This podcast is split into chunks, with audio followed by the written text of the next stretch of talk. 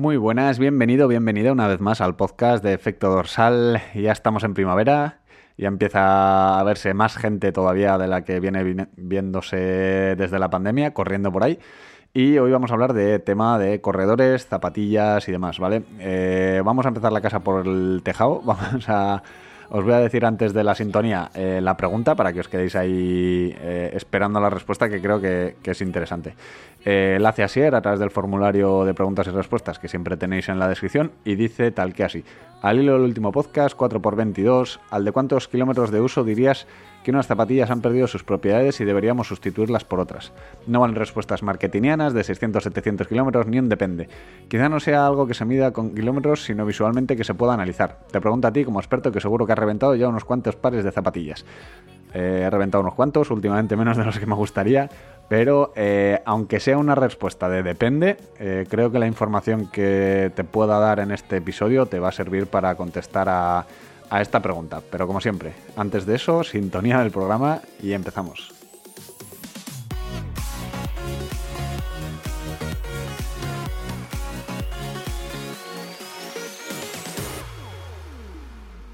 Bueno, como decía en la intro, sí que es verdad que es una pregunta bastante depende, ¿no? Eh, depende del modelo, de la marca, de los componentes, etcétera, etcétera. Pero me voy a mojar y te voy a decir, yo creo, varios consejos ¿vale? Para que, bueno, para que hagas este cambio de zapatillas con garantías y cuando realmente toca, ¿no?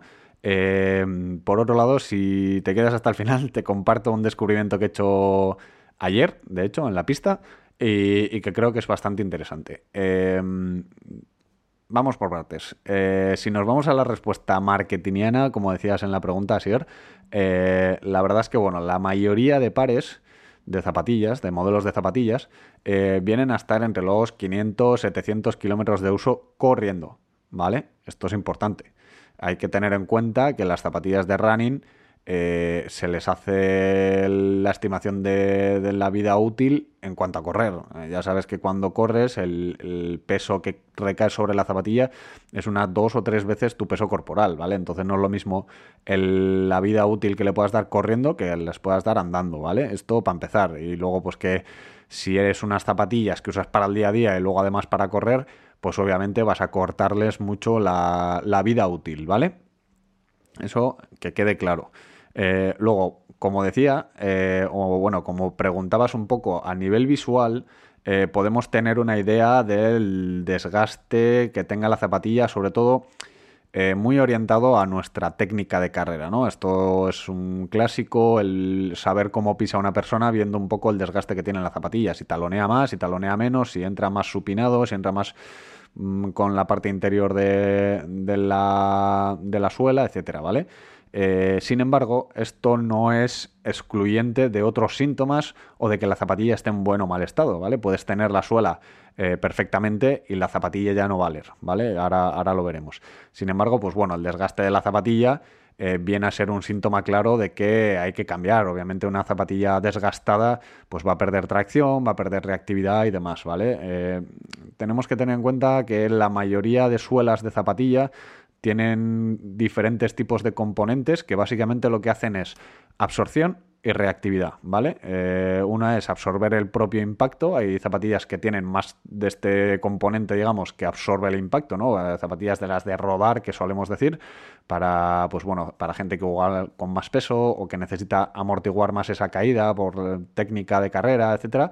Y eh, la parte, digamos, más reactiva, ¿vale? Las gomas, las placas de carbono, las, los componentes, bueno, diferentes espumas y demás que son más reactivas, ¿no? el Energy, el Boost, etcétera, etcétera, eh, que lo que hacen es devolver esa energía que, imprimimos contra el suelo, ¿vale? Entonces, estos componentes, pues tienen una vida útil que no es fácil eh, tener en cuenta con la mirada, ¿no? Tú puedes ver la zapatilla y ver que, eh, que la suela está perfectamente, pero esa propiedad de reactividad de la zapatilla ha ido perdiendo uso. Esto yo creo que es el menor de los males, simplemente vas a notar que la zapatilla es menos reactiva, que ya no rebota tanto, que, eh, que, no vas tan ligero, por así decirlo, ¿vale? Pero creo que el componente, entre comillas, peligroso es el, el, que absorbe el impacto y demás, ¿vale? Porque eh, va a alterar tu pisada, ¿no? Eh, como decimos, si tú siempre caes por el, por el mismo lado de la zapatilla, no vas a desgastar toda la suela de igual manera. Sobre todo, no vas a crear ese impacto a esa espuma que absorbe o que, eh, que hace la reactividad de igual manera en toda la suela. Con lo cual, digamos que esa suela va a tener ciertos puntos débiles que siempre recibe el impacto, ¿no? Ya sea el talón, ya sea la parte exterior del pie, ya sea la parte del dedo gordo, ¿vale? Entonces, eso va a hacer que no se debilite toda la suela por partes iguales, con lo cual, pues va a haber un punto que la, espuma se va a hundir, por así decirlo, más por un lado que por otro, ¿vale? Entonces, ahí es donde yo creo que viene el problema, porque al final estás variando la pisada, ¿vale? Eh, yo creo que si has hecho trail running y has ido corriendo o has ido por asfalto en una carretera peraltada, ¿vale? que caiga hacia un lado o hacia otro, eh, eso lo notas a nivel estructural, ya sea en el tobillo, ya sea en la rodilla, ya sea en la cadera, vas notando que, joder, que si siempre vas corriendo con la carrera caída hacia el mismo sitio, por ejemplo, ¿no? O en pista, se te carga más un lado que otro, etcétera, etcétera. Esto sería un poco parecido, ¿vale? Al final tienes que cambiar un poco ese estímulo para no sobrecargar una parte concreta de la musculatura. Con lo cual, eh, visualmente puede ser una pista, pero puede ocultar muchas otras, ¿vale? No significa que una zapatilla que aparentemente esté bien no esté ya cascada, ¿vale? Ya no solo por nivel de kilómetros, sino por duración de las espumas, que digo, de los materiales, ¿vale? Porque hay veces que, que tendemos a comprar pares de hace 2-3 años y esas espumas, aunque estén metidas en la caja, también tienen una vida útil, ¿vale? Es un, al final son plásticos, son gomas que tienen su, su, vida útil pensada para, vamos a poner un ejemplo, 5 años. Si durante esos cinco años tres de ellos han estado metidos en una caja en un almacén, esa vida útil sigue, sigue en marcha, por así decirlo, aunque no se le haya dado, eh, digamos, eh, impacto, ¿no? no se le haya dado movimiento, no, no, se haya exigido a ese material. Es un material que tiene una vida útil X, ¿vale? Eh, de hecho, hay zapatillas que, que, se les nota mucho porque la goma se queda como dura, se queda como más plasticosa, no tan goma, ¿no? No tan gomoso. digo esto de cara a comprar zapatillas de segunda mano, comprar modelos de hace cinco años, etcétera, etcétera, ¿vale? Tener cuidado con esto, porque bueno, que sea de la temporada pasada igual no importa mucho, pero tres temporadas atrás, pues hombre, las gomas ya no son lo que eran y tenemos que comprarlo a conciencia de que esa zapatilla, si igual tenía 500 kilómetros de vida útil, ahora igual tiene 300, ¿vale? Eso por un lado. Luego, por otro lado, el tema de lo que os decía, ¿no? De que las zapatillas las usemos para correr, si son de correr, ¿vale? Eso de usar las zapatillas del día a día y luego usarlas para correr y demás, pues bueno, al final acorta la vida útil. Mm, eh, también es interesante eh, tener varios pares de zapatillas, ¿vale?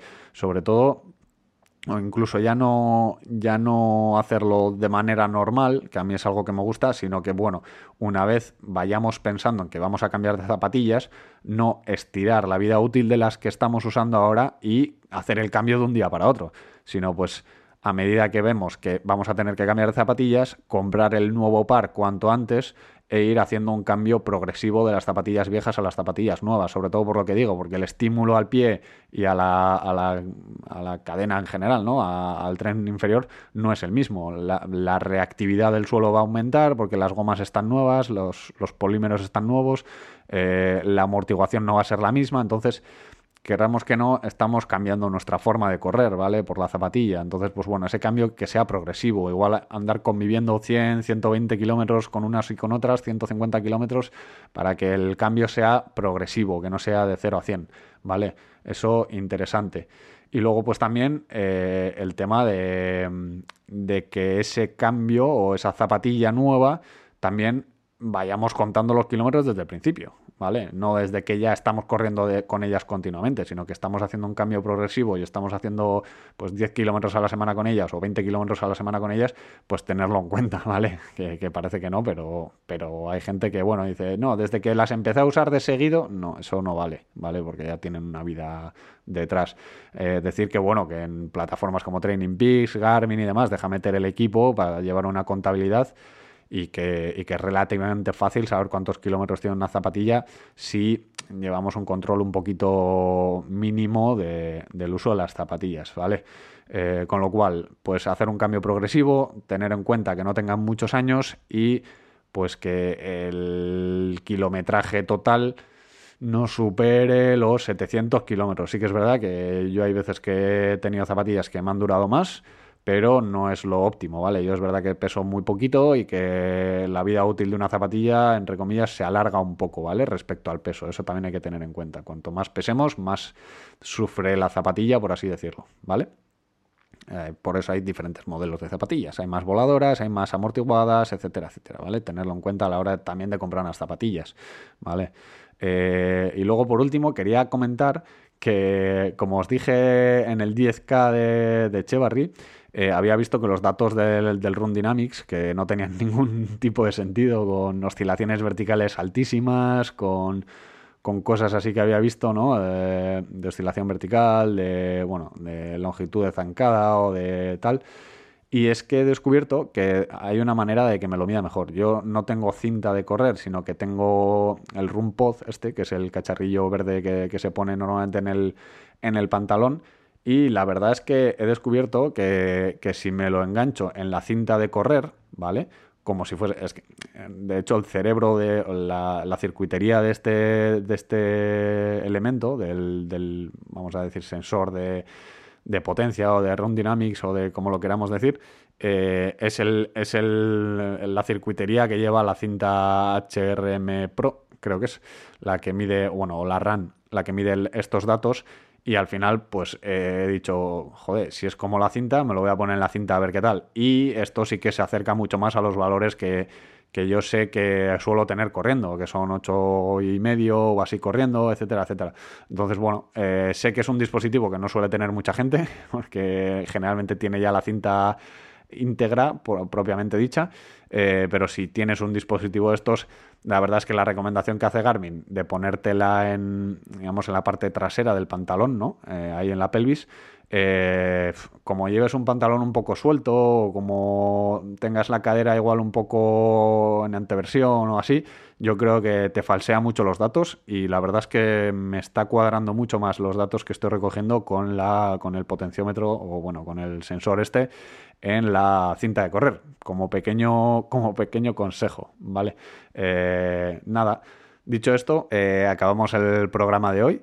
Eh, y sí que quiero hacer un recordatorio, que es que en el último episodio decía que, se iba a quedar libre una plaza de entrenamiento de cara a abril, que hay un chico que, que, lo deja y tal por motivos personales. Entonces, pues bueno, la plaza sigue estando libre, que algunos me habéis preguntado por WhatsApp y así.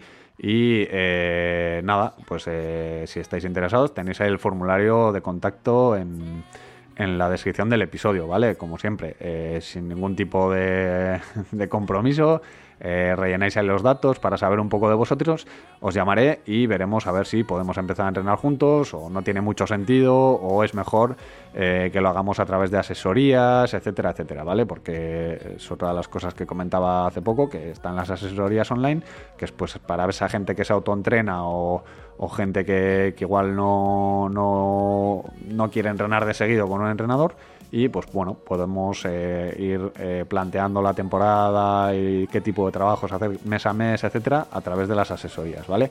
Dicho esto, nos escuchamos la semana que viene y como siempre, salud y kilómetros.